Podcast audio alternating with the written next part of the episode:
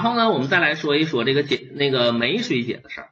关于这个酶水解呢，前边第二章啊，前边第二章咱们学过一个事儿，叫杀酶保肝，对不对？在这儿呢，咱们复习复习啊，有哪些药是通过炮制来杀酶保肝的呢？什么炒法炮制的，什么牛蒡子啊、白芥子啊、槐花啊。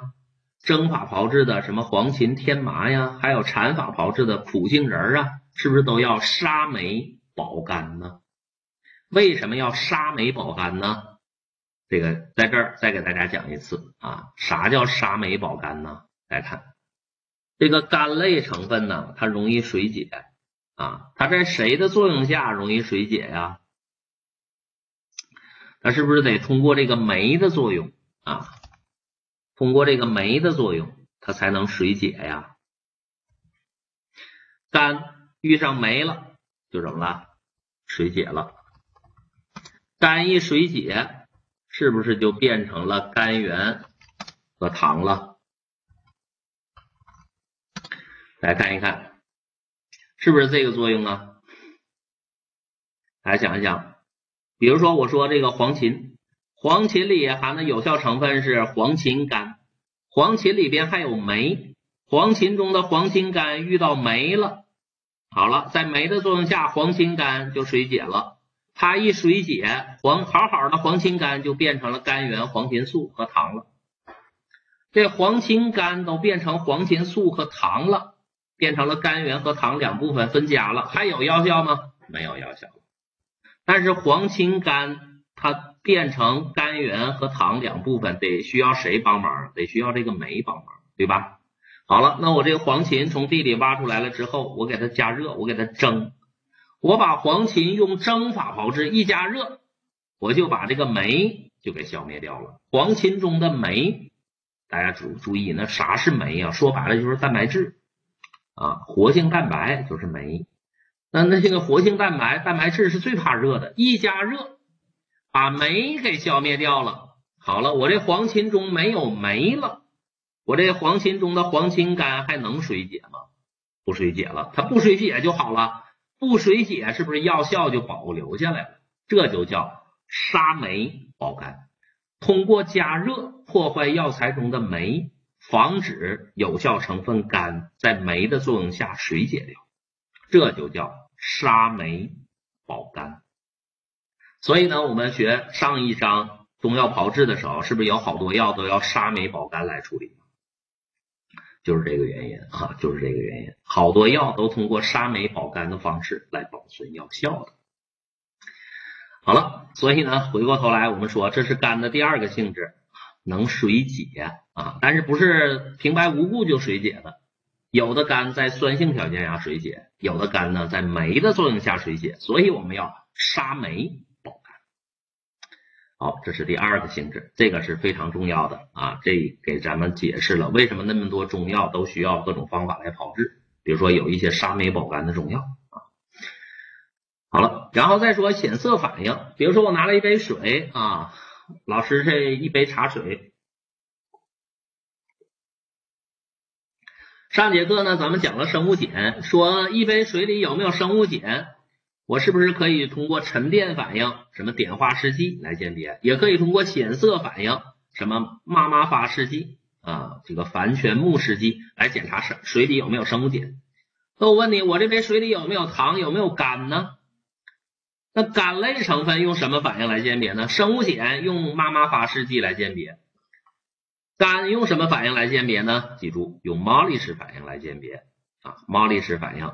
你要是记不住，你就记个猫。啊，猫反应是鉴别肝的。啥叫猫反应啊？用什么试剂呢？阿尔法萘酚浓硫酸。记住，钒醛木试剂那是鉴别生物碱的，而阿尔法萘酚浓硫酸是鉴别什么？鉴别肝的啊，鉴别肝。好了，记个反应。好了，这是第二步，肝有啥性质啊？回过头来，我们说肝有啥性质啊？三条。只要是个肝就能溶于水。第二个能水解啊，能水解。第三步，第三个性质能用阿尔法萘酚浓硫酸试剂来鉴别。好了，这是第二步，肝有啥性质，我们介绍完了。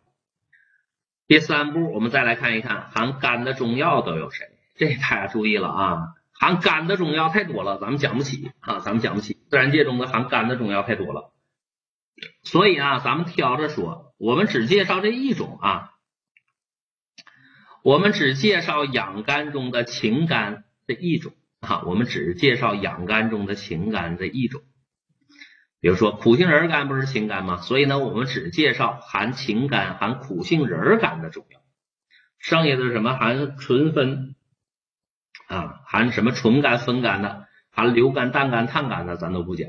注意了，咱们只介绍这一种啊，含情肝的中药啊，我们只介绍这一种含情感的中药。来，大家看一看，谁是情感呢？谁是情感呢？是不是苦杏仁干是情感呢？所以呢，先把药名先记住，哈，很好啊。三八四三同学啊，谁是含情感的中药呢？有三个，苦杏仁。中国药典规定，苦杏仁中苦杏仁苷的含量不少于百分之三。还有俩啊，桃仁、玉里仁。来看桃仁，苦杏仁中桃仁中苦杏仁苷的含量不低于百分之二。还有玉里仁啊。玉里仁中苦杏仁苷的含量不低于百分之二，看到了吧？所以呢，你可以记啊，你可以这么记：以苦杏仁苷为质量控制成分的中药是谁呢？你可以记桃玉苦，桃玉苦，桃仁、玉里仁、苦杏仁，或者呢，你可以记桃李杏，桃子。啊，李子和杏儿，是不是三个水果啊？怎么记都行，你把这仨药名能记住就行啊。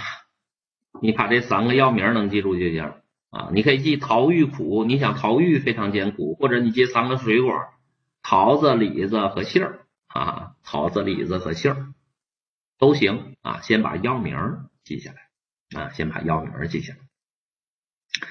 好了，这是以苦杏仁苷为质量控制成分的中药。然后呢，我们来说一个事儿啊，说一个苦杏仁苷它有什么作用呢？大家看，它是苷呐，所以呢，如果储存不当，比如说我把苦杏仁啊放仓库里，结果呢，我这苦杏仁啊它受潮了，我在仓库里储存这苦杏仁的时候呢，下雨了啊，漏雨了，这苦杏仁受潮了。受潮了之后的苦杏仁啊，你再闻就会闻到一种苦香苦香的味儿。这个味儿是哪儿来的呢？咱们解释解释啊。刚才咱们刚解释了，这个苦杏仁干它是干，干有一个性质，是不是能水解？好了，大家看一看啊，比如说苦杏仁受潮了之后，苦杏仁干受潮是啥意思？是不是遇到水了？苦杏仁干遇到水了，它就会水解的。它一水解呢，最终会产生俩东西啊。大家看，它水解之后呢，它产生的甘源，给大家解释解释啊。苦杏仁苷，它的甘源，这个甘源叫做阿尔法羟嗪啊，阿尔法羟基苯乙腈，又叫苯羟乙腈啊，苯羟乙腈，阿尔法羟基，这是甘源。大家看，一个甘源它连了两个单糖，一个圈是一个单糖，对吧？一个甘源连俩单糖，水解之后呢，甘源和糖就分家了。苦杏仁苷一受潮一水解，就变成了甘源和糖两部分。啊，这是它的甘源啊，这是它的甘源。还有谁呀？还有糖，糖呢咱就不说了。还没完呢，它水解之后产生的甘源啊，产生的甘源叫做苯羟乙腈，不老实，自己又解体了。甘源再解体就会产生俩东西，一个是苯甲醛，一个是氢氰酸。它产生的苯甲醛，甘源再分解产生的苯甲醛是有香味儿的啊。甘源产生的苯甲醛是有香味儿的，所以呢，我们说苦杏仁儿如果受潮了，你闻到那种苦香苦香的味儿，那是啥味儿啊？那是苯甲醛的味儿哈。那是苯甲醛的味儿，而这个苯甲醛是哪儿来的呢？是阿尔法羟嗪、阿尔法羟嗪分解产生的。而阿尔法羟嗪哪儿来的呢？是苦杏仁苷水解的产生的甘源。这个事儿弄明白了吧？第一步，苦杏仁苷水解变成甘源阿尔法羟净和糖，这是第一步。第二步呢，甘源又分解变出苯甲醛和氢氰酸啊。第二步它又变，它又分解变出苯甲醛和氢氰酸，它产生苯甲醛了，所以我们就能能闻到一股苦香苦香的味儿了。好了，这是我们说苦杏仁放仓库里水解会产生苯甲醛和氢氰酸。那如果我把苦杏仁吃到肚子里，它能不能水解呢？它也水解。好了，所以呢，接下来呢，咱们再来说，从另外一个角度说，把苦杏仁吃到肚子里，它会发挥什么样的一个作用啊？刚才我们说是把苦杏仁放放在仓库里储存，它会水解。那我把苦杏仁吃了，吃到肚子里，它水不水解？它也水解啊。所以呢，这苦杏仁啊，你不管是把它放仓库里，还是放在肚子里，它都会水解。好了，那接下来呢，咱们再来聊一聊这把苦杏仁放在肚子里又发生了啥事儿啊？我们来说一说这个苦杏仁它的药理作用。这个苦杏仁有啥药理作用呢？这个需要大家记住了，能镇咳祛痰平喘啊，能镇咳祛痰平喘，还能增强免疫，它有这样的一个药理作用。我们重点聊一聊这苦杏仁啊，它是怎么祛痰镇咳。平喘的啊，咱们聊一聊这个事儿。苦杏仁儿它是怎么祛痰镇咳平喘的？好，这个事儿呢，大家先看一下这一张 PPT 啊。我们先休息十分钟，休息回来了之后，我再给大家讲。先告诉大家结论：苦杏仁儿能祛痰镇咳平喘，靠谁呀？靠的是苦杏仁儿中的有效成分苦杏仁苷。但是这个苦杏仁苷直接就祛痰镇咳平喘了吗？不是，苦杏仁苷得得在体内代谢分解，产生氢氰酸啊，产生氢氰酸，这氢氰酸才具有祛痰止咳平喘的作用。那么问题来了，我这苦杏仁苷怎么能变出氢氰酸来呢？我这苦杏仁中的苦杏仁苷怎么能产生出氢氰酸来呢？这个是课间休息的十分钟需要大家去研究的。苦杏仁中的这苦杏仁苷怎么能变出氢氰酸来？